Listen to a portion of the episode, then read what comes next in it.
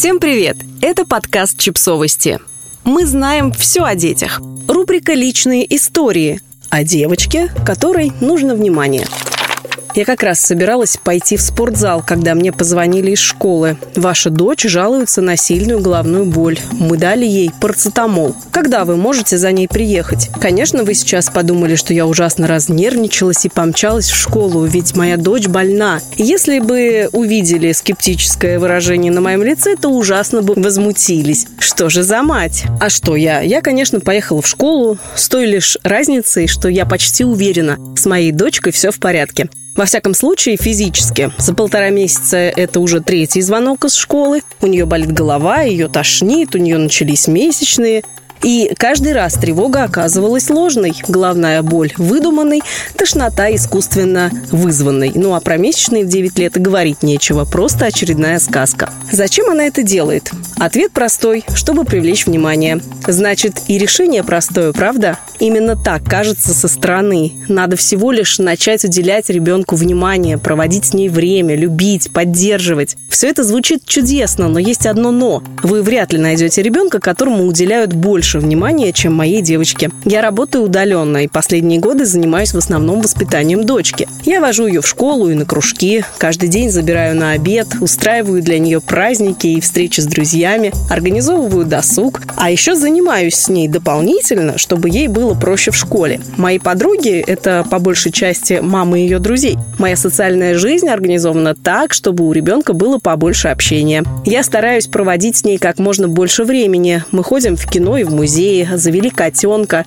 потому что она любит домашних животных. Большая часть моего бюджета – это затраты на то, что ребенку нужно или просто хочется. Когда я не реагирую на очередную жалобу дочери посреди детского праздника о том, что у нее болит живот или голова, малознакомые люди смотрят на меня как на Мегеру. А я просто не знаю, что делать. Когда дочка ссорится с подругой, она притворяется больной. Когда у нее проблемы с математикой, начинает хромать. Когда не может принять участие в соревнованиях, плачет от зубной боли. Я меняю планы, еду забирать ее в школу, отказываюсь от участия в мероприятиях, но от этого не становится лучше. Я понимаю, почему она это делает, но я не знаю, как ей помочь. Я срываюсь, кричу, пытаюсь объяснить ей, что так нельзя себя вести, но это почти не дает результатов. Недавно мне на глаза попалась статья про демонстративных детей про тех, у которых огромная потребность во внимании от родителей, от друзей, от одноклассников, просто от окружающих людей. Когда не получается добиться этого по-хорошему, в ход идет что угодно. Симуляция болезни, плохое поведение и даже причинение себе вреда. Любое внимание для таких детей лучше, чем его отсутствие. В демонстративном ребенке из статьи я узнала свою дочь, словно автор знаком с ней лично. Но была в тексте одна вещь, которая меня удивила. Психолог, написавший статью, утверждал, демонстративность – это всего лишь черта характера, как, скажем, стеснительность или смелость. Это не проблема и не недостаток. Таких детей не надо лечить, но им нужно помочь, научить их жить со своей особенностью.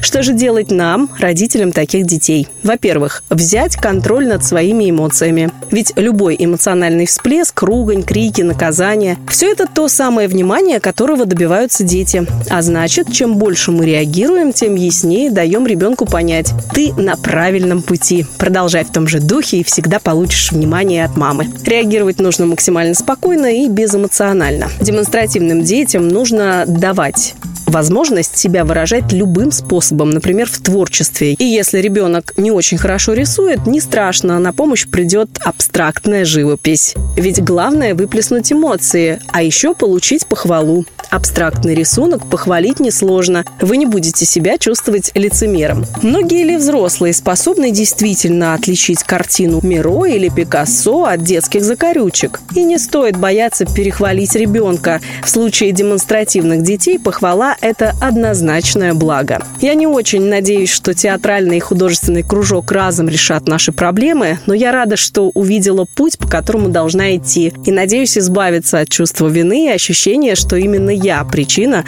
поведения моей дочери. Подписывайтесь на подкаст, ставьте лайки и оставляйте комментарии. Ссылки на источники в описании к подкасту. До встречи!